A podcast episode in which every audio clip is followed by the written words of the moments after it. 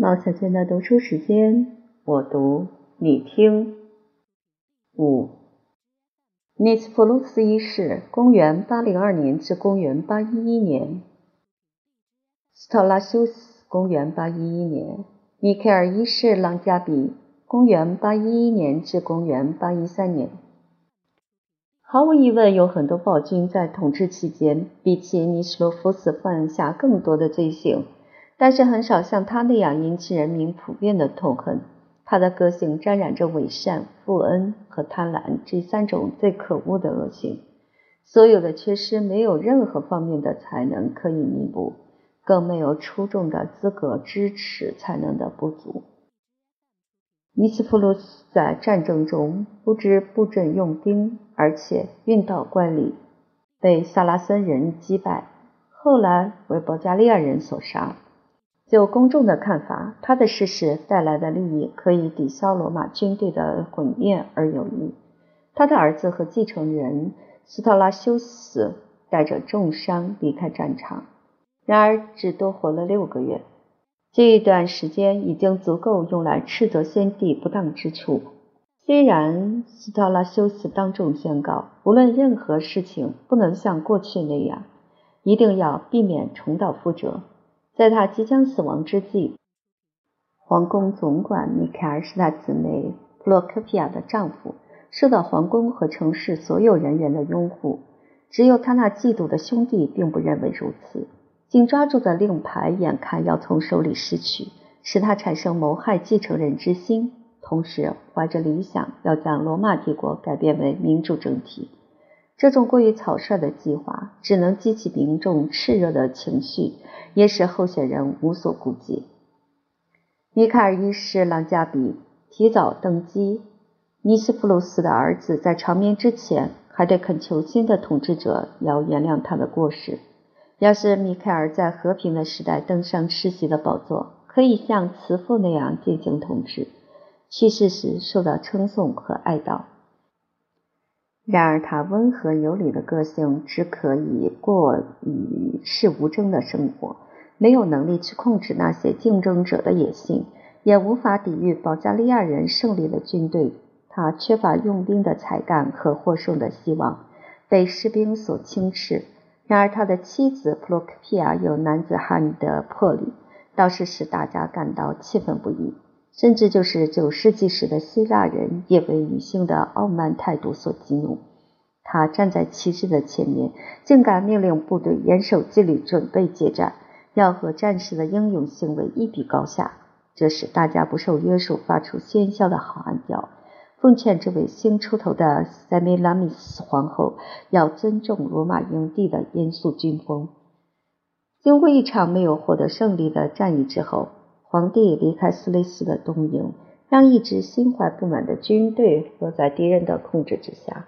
他们鼓动如簧之舌，说服士兵要打倒宦官的操纵，强迫普罗科皮亚的丈夫退位，确保军队选举皇帝的权利。他们向着首都进军，然而教士、元老院和君士坦丁堡的民众全都拥护米凯尔的正统立场。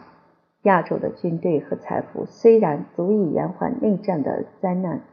他基于悲天悯人的心情，郑重宣布，不应该为了争夺帝座而牺牲任何一位基督徒。于是，他派出使臣，将城市和皇宫钥匙交给征服者。他的清白无辜和情愿顺服，使全市解除武装，生命获得宽恕，也能保全眼睛没有被剜。在逊位并与妻子分离以后。这位皇家的僧侣在宗教的环境里安享三十二年宁静的岁月。六亚美尼亚人利奥五世，公元八一三年至公元八二零年，正是尼斯福鲁斯一世在位时期，名声响亮而有时运惯例的叛徒巴尔达尼斯有次出于好奇，请教一位亚洲的先知，预言他将失利败亡以后。提到他手下三位主要军官的命运，他们是亚美尼亚人里奥、弗利吉亚人米凯尔和卡帕多西亚人托马斯。说是前两位接续统治帝国，第三位的事业完全落空。这些预言为发生的事件所证实，可能是已经有这些事件才产生预言。过了十年以后，斯雷斯的军营反对普罗科皮亚的丈夫米凯尔一世，皇冠就送到上面所说那位里奥的手里。他在军阶中排名居于首位，也是叛变的幕后主使人，故意装出一副犹豫不决的态度。他的同伴米凯尔说道。我用这把剑可以打开君士坦丁堡的大门，请你登上宝座统治帝国。要是你对老战友的意见还是坚持己见，不愿接受，那我就会用这把剑插进你的胸膛。亚美尼亚人的顺从获得帝国作为报酬，用里奥五世的统称号统治七年半的岁月，他在军营里接受教育。毫无法律概念，甚至大字不识，把苛刻而残酷的军纪要求引进文治政府。要是说他的严格对无辜的人都会带来危险，那么对罪犯而言更是惨不忍睹。他在宗教方面的任性善变，获得变色龙的称号。由于一位圣徒和告诫者的呼吁。使正统教会承认一位圣像破坏者的生命有益于共和国。他的同伴米凯尔的热烈支持获得财富、荣誉和军事的指挥权，可以发挥身为部属的才华，表现感恩的态度，全力用于公众的服务。然而，米凯尔认为他把整个帝国奉献出来，却只能分享很小一部分报酬，无从满足自己的欲念。这种怨恨有时不慎用言语表露出来，最后还是认定里奥五世是难以和解的暴君，终于对君王摆出威胁和敌意的姿态。不过，这个暴君一再试探和警告这位老战友，并且解除他在军队的职务，直到畏惧和愤怒超过感激之情。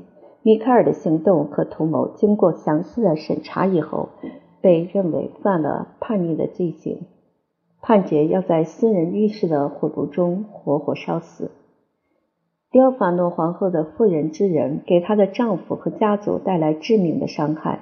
庄严的十二月二十五日原本定来执行死刑，他立言救世主神圣的纪念节庆。会为这种极不人道的行为所亵渎，利奥只有勉强同意适当的延期。他在节日的首夜里没有睡意，感到不安。这时，仇敌被暂时关在监狱的小室子中。他想在深夜去探访一下，看到尼凯尔被解开枷锁，躺在狱卒的床上呼呼酣睡。利奥认为他有恃无恐，可能暗中得到消息。因而起了警惕之心。虽然他用很轻的脚步退回去，但是在他进入和离开时，有一名藏身在监狱角落的奴隶注意到他。米凯尔借口要找一位告诫者求得心灵的安慰，利用他去通知其他的阴谋分子，说他们的生命都靠他是否能够守口如瓶。现在还有几个钟头的时间，只有救出他们的朋友和国家。才能保证大家获得安全。在这个盛大的节庆期间，有一对经过挑选的教士和圣诗歌手要到礼拜堂去参加早祷，获得允许从侧门进入皇宫。利奥像在军营一样要求唱诗班要严守纪律，因而自己对于晨间的礼拜仪式也很少缺席。阴谋分子穿着教会的服装混杂在行列之中。把刀剑藏在长袍的下面，然后埋伏在礼拜堂的四角，期待皇帝亲口诵读第一节赞美诗。这就是下手谋害的信号。灯光不够明亮，而且服装都很类似，原本有利他逃过毒手。这时，阴谋分子的攻击指向一个无辜的教士，很快发现错误，就围在皇帝四周。利奥没有武器，也没有朋友来帮助，手里抓着一个沉重的十字架。像野兽一样，赋予对抗要取他性命的猎人。他开口要他们大发慈悲。有人冷酷地回答道：“这是复仇的时刻，不会让你活命。”长剑一挥，把他拿十字架的右手砍断。亚美尼亚人里奥五世被杀死在祭坛的前面。自弗利吉亚王朝（公元820年至公元867年）一结巴子米凯尔二世（公元820至公元829年）。一个人的气运有这样大的变化，真是难以想象。米凯尔二世的说话有缺陷，所以绰号叫结巴子。他从炽热的火炉边抓住机会，成为帝国的统治者。在那种混乱的状况之下，无法找到铁匠。等他坐上凯撒的宝座以后，双脚还带上几个钟头的足疗。他的登基除了牺牲皇家无辜的性命，对于国家真是没有一点好处。当上皇帝还是难改出身不正的下流习性。米凯尔对于丧失行省显得怠惰和冷漠。好像这些行省是他从祖先手里所继承。托马斯是军事三人执政团最后一位成员，反对米凯尔的称帝，把底格里斯河和里海地区的八万蛮族带到欧洲，开始围攻君士坦丁堡。首都运用宗教和军队的武器加强守备的能力。保加利亚人的国王突击东方部队的营地。不知是托马斯的命运怪力，或是实力微弱，竟然被征服者生擒活捉。叛徒的手和脚镣被砍掉，鲜血淋漓，放在驴背上，通过街道示众，受到大家的羞辱和谩骂。当着皇帝的面实施这种野蛮的行为，显示出社会的堕落和道德的沦丧。他不仅对这位老战友的痛苦哀求充耳不闻。还不断用刑，要找出更多的同谋和从犯。有位真诚或许是心虚的大臣提出质问：“难道你一定要相信敌人的话，认为所有的朋友都有问题吗？”还使他停止扩大株连的行动。梅卡尔是在第一任妻子过世后，在元老院的请求下，把君士坦丁六世的女儿尤菲罗斯米从修道院接出来。他凭着高贵的身世，在婚约中提出合理的条款，要求他所生的儿子可以与长兄分享整个帝国。不过，米凯尔和尤菲罗西尼的结婚并无所出。迪奥菲洛斯是前妻所生的儿子和继承人，尤菲罗西尼愿意成为他的母亲。二，迪奥菲洛斯。公元八二九年至公元八四二年，与米凯尔三世（公元八四二年至公元八六七年）。迪奥菲洛斯这样的人物在历史上很难找到先例。宗教狂热允许一名异端和迫害者发挥强大的功效，可能还放大了他的本领。帝国的敌人经常感受到他的英勇，臣民能够觉察到他的公正。迪奥菲洛斯的英勇过于轻敌而没有成果，自以为是的公正极为专制和残忍。他举起十字架的旗舰对抗萨拉森人，五次远征行动所获致的成就，在最后一次重大的失利中全部化为乌有。祖先的城市和他自由生长的阿莫利乌姆被夷为平地，在军事方面所蒙受的苦难，使他得到“倒霉鬼”的绰号。统治者的智慧在于制定法律和选用官员，即使看起来他并没有任何动作，整个政府环绕着他，像太阳系一样，可以以他为中心，安静而守序的运转。迪奥菲洛斯的公正仿效东方专制的模式，完全靠着个人的权威，没有规律可循，随着一时的理性或冲动，根本不考虑。判决是否适用法律的条款，惩罚是否合于所犯的罪行。有名贫穷妇人投身到他的脚前，指控有权有势的邻居，也就是皇后的兄弟，在府邸建起很高的围墙，遮住他矮小居处的阳光，而且空气也不流通。证明确有其事以后，通常的裁定是对于原告的损失给予足够或丰厚的补偿。统治者却将府邸和土地全部判给这位妇人。然而，这种过度的补偿方式还不能让迪奥菲鲁斯感到满意。他的热忱将普通的违规视为犯罪的行为。不幸的大公被剥去衣冠，当众在君士坦丁堡受到鞭笞的处分。微小的罪行或者是无心之失，就会使地位重要的官员，像是郡守、财务官或卫队队长受到惩罚，流放边陲或受伤残之刑，甚至用滚烫的沥青浇身，或是活活烧死在大竞技场。这些极其恐怖的案例，可能是出于观念的谬误或行为的任性，难免造成离心离德的作用，使有能力和智慧的市民不愿为他服务。傲慢的国君产生自负的心理，认为是在运用他的权力和施展他的德行。地位低下的民众反而安全，对于居上位者面临的危险可受到的罢黜，不仅大声赞许，而且幸灾乐祸。这种过分的严苛，从某种程度看来，反而产生有利的后果。在经过十七天仔细的验证以后，在城市和宫廷并没有发现抱怨或滥权现象，证明统治希腊人一定要施以铁腕。至高无上的审判官要以公众的利益作为他的动机和法律。然而，对于谋逆的罪行或嫌疑，在审判时比其他的罪行更容易相信。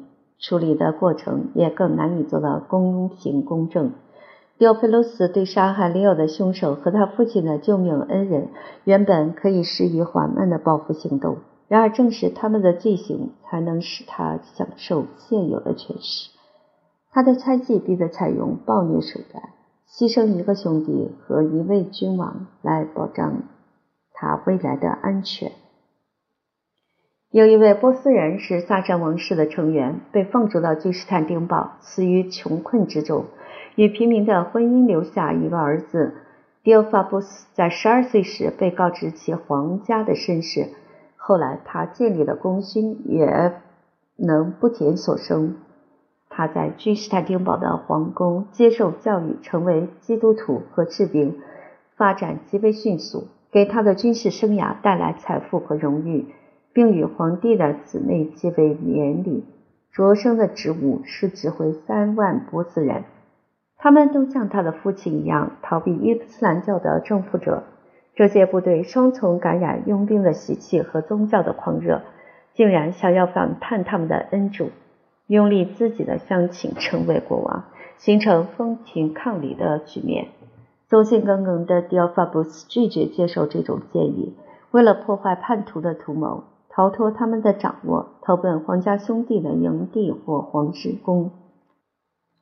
正在壮年的迪奥菲洛斯被迫将帝国的继承权留给他的妻子和年幼的儿子。要是他有识人之明和恢宏的气量，迪奥法布斯将是可以信任和具有能力的监护人。他的嫉妒和疾病激起猜疑之心，畏惧迪奥法布斯的德行会带来危险。无论是支持或反对，都会给孤儿寡妇造成损害。垂死的皇帝下令送来波斯王子的手机，带着狞笑认出他所熟悉的面孔，倒在床榻上说道：“迪奥法布斯已经不在人世了。”接着用站立的声音说道：“快了，快了，雕菲鲁斯也会跟着步上后尘。”俄罗斯人有关政府和教会的策略方针，绝大部分是采用希腊人的做法。直到上个世纪，沙皇的婚姻还保有很特殊的制度，不赞同自负和浪漫的观念，不是把各阶层和各行省的淑女全都找来，而是只有主要贵族家庭的女儿在皇宫里等候君主的选择。迪奥菲洛斯的节礼也采取同样的方式，手里拿着一颗金苹果，在两列待嫁美女之间慢慢行走。他的眼睛停留在可爱的伊卡西亚身上。第一次的语言表达的确是很笨拙。君王只能说：“女色在这个世界上是祸害的根源。”他无力的回答：“完全正确，陛下。他们也是行善的理由。这种机智有点装腔作势，也不合时宜，使得皇家的爱慕者感到不快，带着嫌恶的表情转过头去。”伊卡西亚进入修道院来掩饰他所受的羞辱。贤淑的迪奥多拉得到金苹果，她有良好的修养，值得夫君的宠爱，却无法逃避他的苛刻要求。他在皇宫的花园看到一艘吃水很深的船正向港口驶去，发现里面装着贵重的叙利亚奢侈品，完全都是皇后的财物。他的判决是将整艘船放火烧掉，用严厉的言辞谴责这种贪婪的行为，使皇后堕落成为商人。他到最后已经别无抉择，还是把帝国和他儿子米凯尔的监护权委托给他。米凯尔成为孤儿时只有五岁，迪奥多拉恢复圣像崇拜，使得圣像破坏者遭到灭绝。他的虔诚广受希腊人的爱戴，在宗教的狂热信仰中，狄奥多拉始终念念不忘要使丈夫获得肯定和救赎。经过十三年神圣和节俭的统治之后，发现自己的影响力开始式微。很像当年的艾琳所面对的状况，她只有仿效前者的德行，并没有采取阴谋的手段夺取儿子的性命或政权，赶快急流勇退去过宁静的家居生活。他虽然有点怨言，但是毫无抗拒的行动，只是飞到这位一无是处的年轻人，他那忘恩负义的行为和伤天害理的罪恶。最后还是难逃毁灭的命运。在尼禄和埃拉加巴鲁斯的继承人之中，我们迄今尚未发现有人要模仿他们的恶行。就罗马君主这样的角色而言，通常认为欢愉是人生的目标，把德性看成欢愉的寇仇。不论身为母亲的迪奥多拉对米凯尔三世的教育是多么关切。关键在于他那不幸的儿子在成人之前就已经登基为王。要是野心勃勃的母亲费尽力气去阻止理性的进展，也不能使洋溢的热情冷却下来。这种自私自利的策略给他的回报是倔强年轻人的藐视和不知感激。他在十八岁就开始反抗他的权威。这时还未感觉到自己没有能力去管理帝国和个人的言行，迪奥多拉带着尊严和智慧从宫廷中隐退，从此就是邪恶和愚行当道。这样一来，要获得或保住皇帝的好感，就无法不丧失公众的尊敬。数以百万计的金银积存下来，供应国家所需，被最卑鄙的宠幸任意浪费。他们纵容皇帝的激情，也分享他的欢乐。他的母亲统治十三年以后，使他成为最富有的皇帝。任性浪费和挥霍的结果，被迫出售皇宫和教堂最名贵的摆设。米卡尔三世像尼禄一样喜欢剧院的娱乐，在这些方面一直想出人头地。要是不能胜过别人，就会伤心叹息。然而尼禄对音乐和诗歌素有研究。很多地方能显示出相当的体味。迪奥菲鲁斯的儿子米凯尔三世的技艺并不那么高尚，只限于打竞技场的赛车。四个党派一直在扰乱首都的安宁，仍旧能娱乐这些懒散的群众。皇帝自己采用蓝派的制服，将其他三种敌对党派的颜色分给他的宠幸。在这种极其卑劣而热烈的竞赛中，他忘怀尊贵的地位和国土的安全。他禁止信差向他报告入侵的消息，免得在比赛最紧张的时刻转移他的注意力。在他的指示之下，连最重要的烽火也都要熄灭。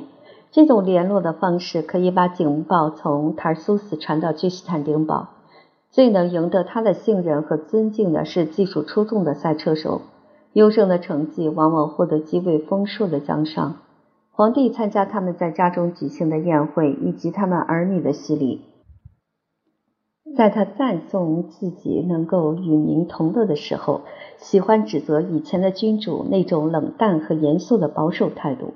尼禄堕落到违反自然的欲念被他所摒弃。不断纵情于声色和酗酒，灼放他的身体。在午夜的饮宴之中，当他的情绪为酒精所燃起，受到刺激会下达最血腥的命令。要是他还存有任何人性的情感，就不应该有这种行为。只有当下属故意抗命时，才能收回成命。然而，米凯尔三世个性中最特殊的地方是他对国家的宗教抱着亵渎神圣的讽刺态度。希腊人的迷信会引起哲学家的嘲笑，但是这种嘲笑出于理性而且温和。要是一名年轻人竟然侮辱深受公众尊敬的人物，就是哲学家也会指责这种毫无知识的愚行。宫廷的弄臣授予教长的袍服，下面还有十二位大主教，由皇帝指定，全部穿着教职的衣服。他们还滥用祭坛的各种圣器。在喝得烂醉如泥的宴会中，用醋和芥末调出令人作呕的饮料来代替葡萄酒，举行饮圣体的仪式。像这些亵渎的行为，也瞒不过权势的耳目。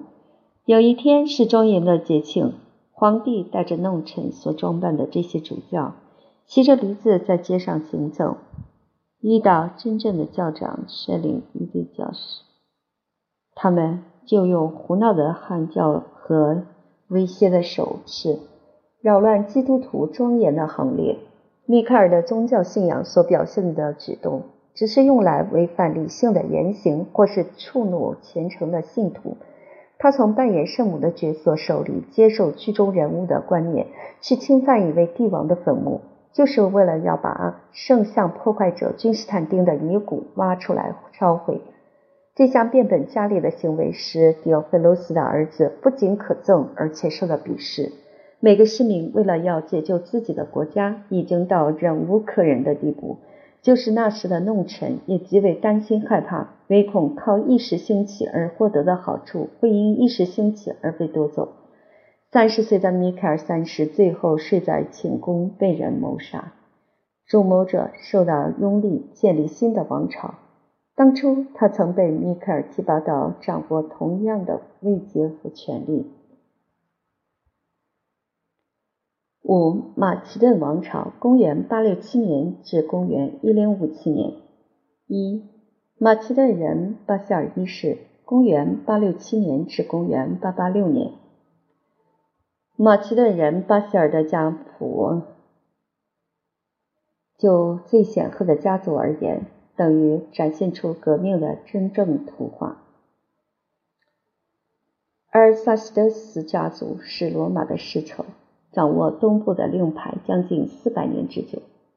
这些帕提亚国王的一个旁支继续统治亚美尼亚。幸存的王室后裔是在帕提亚人灭亡以后瓜分并且奴役这个古老的君主国。两名皇室成员而塔巴努斯。和切列恩尼斯逃亡或退避到东罗马帝国，廖一世把他们安置在马其顿行省，赐给丰富的奖赏和土地，让他们可以过安全而舒适的流放生活。亚德里亚堡成为他们最后的居留地。他们经过几代以后，还能维持家世的尊贵地位，已经养成罗马人的爱国心和荣誉感。握有大权的波斯人和阿拉伯人开出条件，想要引诱他们回归祖国，全部受到拒绝。然而，他们过去的光荣事迹逐渐被时间和贫穷所掩盖。巴希尔的父亲家产减少到只有一个小农场，一切耕种都靠自己动手。然而，他拒绝有辱尔萨西德斯家族的血统，不肯与平民联姻。他的妻子是亚德里亚堡的一个寡妇。喜欢提起他的祖先是君士坦丁大帝，他们所生的小孩有皇家血统，看来还与马其顿的亚历山大有秘密的亲戚关系，起码可以将他称为老乡。就在巴希尔刚生下来，还在襁褓之中，家庭和城市都被保加利亚人占领。他像奴隶那样在异国接受教育，经过严格的训练，获得强壮的体魄和坚韧的心智。对于他未来的发展有很大的注意。他在幼年或是年纪更大时参与罗马俘虏的救援，抱着同情的态度打开他们的脚镣。他们通过保加利亚向黑海海岸前进，沿途击败两支蛮族军队，登上早已安排前来接应的船只，先向君士坦丁堡归航，从那里个人再返回自己的家乡。自由的巴希尔孤身一人，毫无欧元。他的农庄毁于战争的灾难。自从他的父亲逝世以后，靠着他出卖劳力或是为人执意，无法支持一家孤儿寡妇的生活。因此，他决定要寻找一个更能引人注目的舞台。无论是行善为恶，都能有伟大的前途。他抵达君士坦丁堡的头一天夜晚，没有朋友，也身无分文。这个贫困的朝圣客睡在圣迪奥梅德教堂的台阶上面，偶然遇到一位好心的僧侣，供应他食物，同时介绍他到一个家庭去服务。主人与迪奥菲洛斯同名，也是他的堂兄弟。虽然身材，很矮小，但跟随的家臣总是高大而又英俊。巴夏尔陪伴他的赞助人前去治理波罗奔尼撒地方。他所具备的长处和功绩，使迪奥菲鲁斯的出身和地位都大为失色。帕特拉斯。有一位富有而仁慈的贵妇人，与他建立良好的关系。不知是出于精神还是肉体的爱情，他收养这位年轻的冒险家当他的儿子。丹尼利斯送给他三十个奴隶，用他的赏赐所产生的收益拿来资助他的兄弟，在马其顿购买面积很大的产业。他出于感恩或报复，仍旧为迪奥菲罗斯效力。掌握良好的机会，引起宫廷的注意。保加利亚使臣的随从中有一位著名的角力手，在皇家的宴会向最勇敢和强壮的希腊人挑衅。力大无穷的巴希尔一直受到赞扬而出面应战。满洲的勇士第一次进攻就被摔倒在地，又一匹美丽而难以驾驭的烈马被判处割断腿筋而将要残废。巴希尔靠着技术和勇气将他制服，使他在皇家马厩获得很高的职位。不过，要想获得米凯尔的信任，就要顺从他的邪恶行为。巴希尔与皇家的侍妾举行并不光彩的婚礼，然后他想尽办法要妹妹替代这名侍妾去服侍米凯尔，这样才使他获得擢升，成为皇宫的总管大臣。国家的行政大权全部交给凯撒巴尔达斯来处理。他是迪奥多拉的兄弟和仇敌。女性运用手段发挥影响力，米卡尔受到说服，不仅憎恨他的束缚，而且对他起了畏惧之心。于是借口克里特的远征行动，将巴尔达斯调离君士坦丁堡。皇宫总管当着皇帝的面前，在觐见的帐幕用剑将巴尔达斯刺死。在这次事件后不过一个月，皇帝把奥古斯都的头衔授予巴希尔，让他治理整个帝国。他尽力维持这种并不平等的联合执政，直到他获得民众的尊敬，能够巩固实力。皇帝的善变已经危及到生命的安全。要是再出现第二位共治者，势必暴露低贱出身。因为他曾经在战船当过划桨的奴隶，巴希尔谋杀他的恩主必定受到谴责。为了弥补忘恩负义和背叛谋逆的行为，他把先帝的名字奉献给一座教堂，称为圣米凯尔。这种赎罪的做法不仅幼稚，而且名实不符。巴希尔一世处于不同的时代，仍然可以拿奥古斯都来做比较。希腊的状况不可能让他在很年轻时就起兵来反抗国家，或是放逐国家最高贵的子民。他那抱负远大的才华要屈从于奴隶的计谋，隐藏自己的野心，甚至于德性，用刺客血淋淋的手紧紧抓住帝国，然后还能像慈父那样用智慧和爱心来统治。普通市民会感到他的利益与他的责任发生冲突。要是有绝对权力的君主讲求幸福而不重视荣誉，或是为了个人的光荣而牺牲公众的福利，只能认为这位君主缺少知识或是勇气。巴希尔的子孙在长期统治下，自然会编辑和出版他的传记和宋词，他们的宝座非常稳定，可以归功于祖先的丰功伟业。他的孙儿君士坦丁七世对他的叙述过于理想。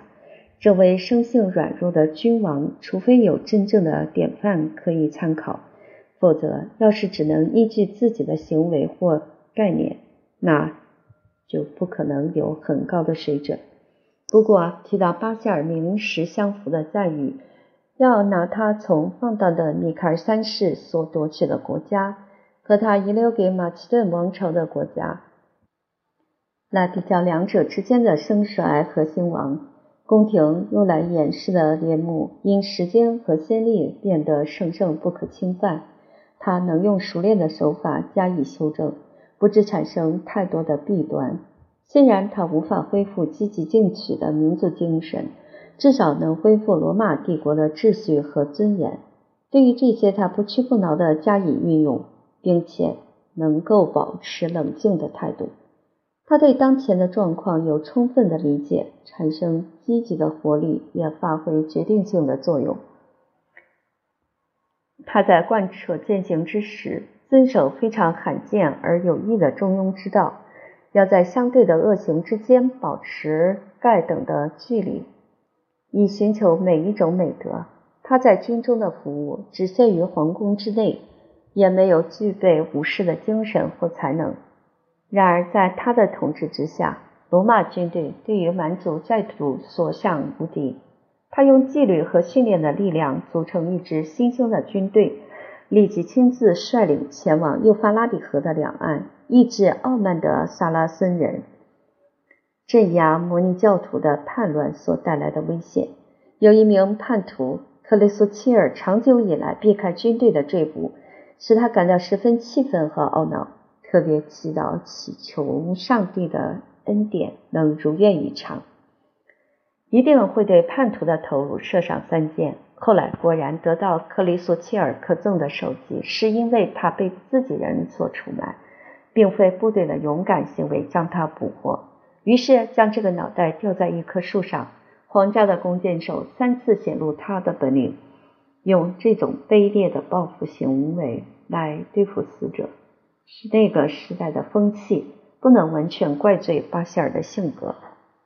巴希尔的主要绩效在于政府组织的财政和法律。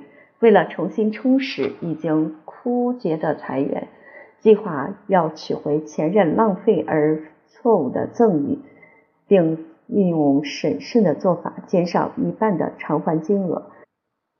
立即获得十二万镑，以应付急迫的需求。在例行节约措施之前，有足够的弹性空间。在改进税收的各种计划之中，拟出新模式，将丁税或贡金的征收完全依靠估值人员独断的裁量权。大臣马上将诚实和称职的税吏列出名单，经过巴希尔亲自仔细审查以后。发现只有两个人可以授予这样危险的权利而能够安全无事，这两个人竟然婉拒他的信任，证明他的顾虑完全正确。皇帝不辞辛劳努力工作，对财产和花费以及进账和支出建立很得当的平衡。拨款为国家的各种公职设立一个特别基金，拟定公开的计划，以确保君王的利益和人民的财产。在改革奢侈生活之后，他分配两份世袭的产业，用来供应皇家的饮宴，能够保持应有的排场和丰盛的菜肴。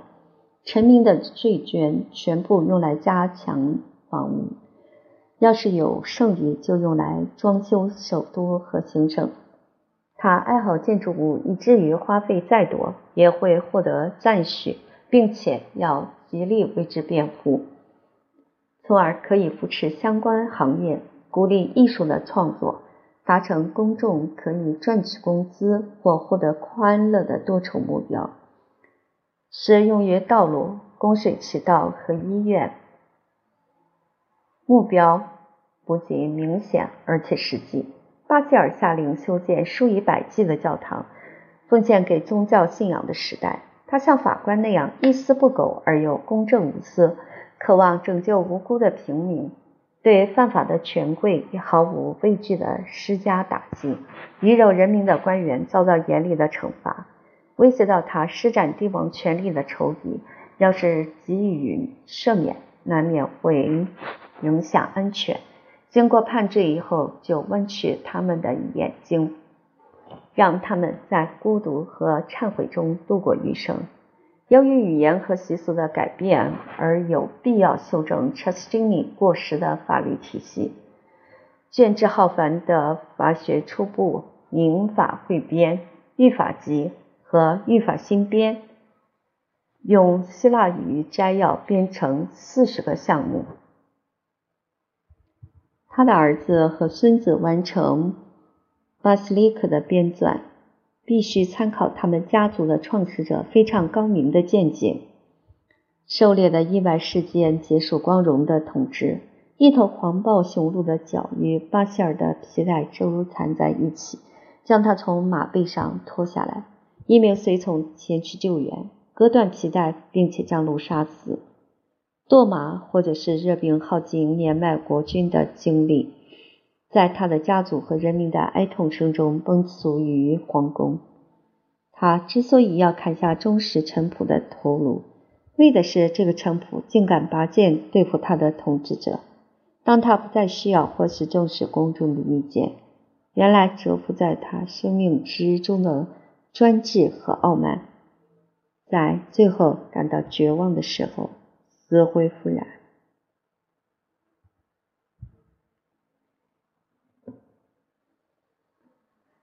二，哲学家列六世，公元八八六年至公元九一二年。巴塞尔一世有四个儿子，君士坦丁在父亲之前逝世。悲伤的父亲容易相信别人，被奉承的骗子和空虚的幽灵所利用。斯蒂芬是最小的儿子，献身宗教工作，满足于教长和圣徒的荣誉。雷欧和亚历山大虽然联合执政，统治国家的权力却仅仅交给年长的儿子。雷奥六世的名号加上哲学家的美称，显得更为高贵。君王和智者的结合，若集行和知的才华于一身，真能构成人类最完美的天性。利奥的表现距离这种理想的境界差得太远。他难道能在理性的支配之下减少激情和欲念？事实上，他的一生耗费在皇宫壮丽的排场和仪典，献身在妻妾成群的习性和环境，甚至就是全心想要的仁慈和毕生追求的和平，都只能归于个性上的软弱和怠惰。他难道能克服自己和臣民间的偏见？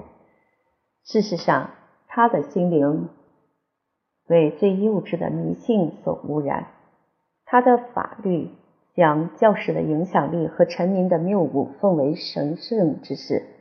利奥的神谕用预言的风格泄露帝国的命运，完全建立在星象和占卜的手法上。如果我们还要探索他获得哲学家美称的原因何在，只能说巴希尔的儿子与教会和国家绝大多数。当代人士相比，还不能算是毫无知识。他在学识渊博的福提乌门下接受教导，皇家哲学家亲自动笔写出几本有关世俗的教会方面的著作，也可能是著作安上他的名字而已。然而，利奥一再举行婚礼。家庭的风流韵事伤害到哲学家和宗教的名誉。独身不婚不仅有很多好处，而且是神圣的行为。这种观念的建立最早来自僧侣的教会，希腊人很高兴地接受。婚姻只是人类传宗接代的工具。当配偶有一方过世以后，幸存者可以寻求第二次的结合。这就显示出人类肉体的软弱。要是说他很坚强，也没有错。但是第三次的婚姻会受到指责，当成是合法的私通；第四次就是罪孽或丑闻。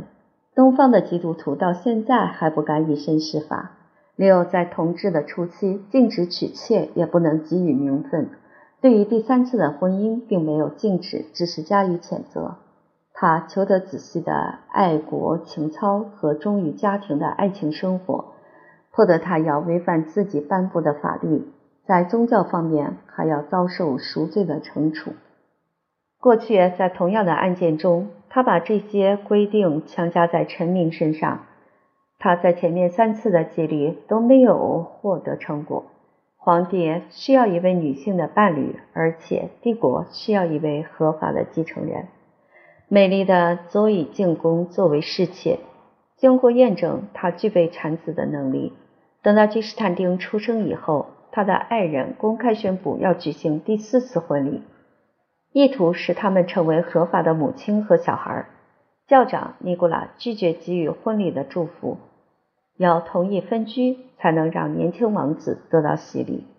佐伊的丈夫抗拒不从，而受到教会排斥，不让他参加信徒领圣器的仪式。坚持己见的僧侣丝毫不肯让步，不怕受到流放，也不在乎教友的背离，对于拉丁教会的权威置之不理。即使是帝国的继承一旦发生问题，带来危险，尼古拉也全都不放在心上。等到利奥逝世以后，新皇帝将尼古拉从流放地召回，让他负责政府和教会的行政管理事务，并用君士坦丁七世的名义颁布双方认同的诏书规定。而后再有第四次婚姻，要视为丑闻加以定罪，像是心照不宣斥责自己的出身不正。